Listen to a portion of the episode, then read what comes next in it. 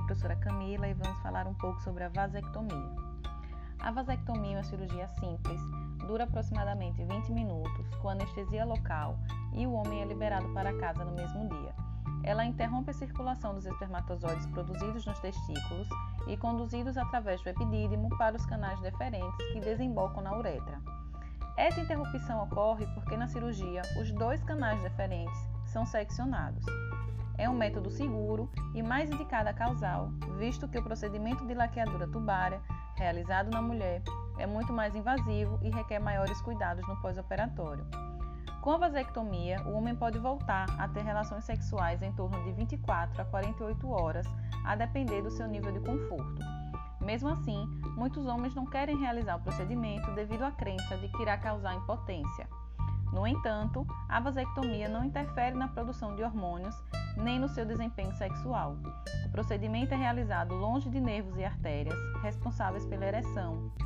Também não interfere na libido. A ejaculação, embora diminua, não fica comprometida, pois somente cerca de 1 a 3% do sêmen ejaculado é produzido nos testículos. Como a vasectomia não interfere na próstata, cerca de 98% do líquido produzido por ela não será afetado, sendo a variação do volume de ejaculação mínima. Também não afeta o pênis, visto que é realizada no escroto. É uma cirurgia reversível, embora o tempo de realização interfira na taxa de sucesso.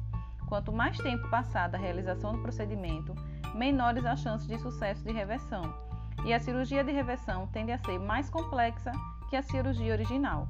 Não existe nenhuma relação entre a vasectomia e o surgimento de câncer de próstata. Houve essa preocupação quando a cirurgia passou a acontecer, mas com o passar do tempo, diversos estudos descartaram tal perigo. Não envolve a retirada dos testículos e os espermatozoides continuam a ser produzidos. No entanto, ao encontrar o bloqueio imposto pela vasectomia, os espermatozoides morrem e são absorvidos pelo corpo, sem nenhum prejuízo à saúde.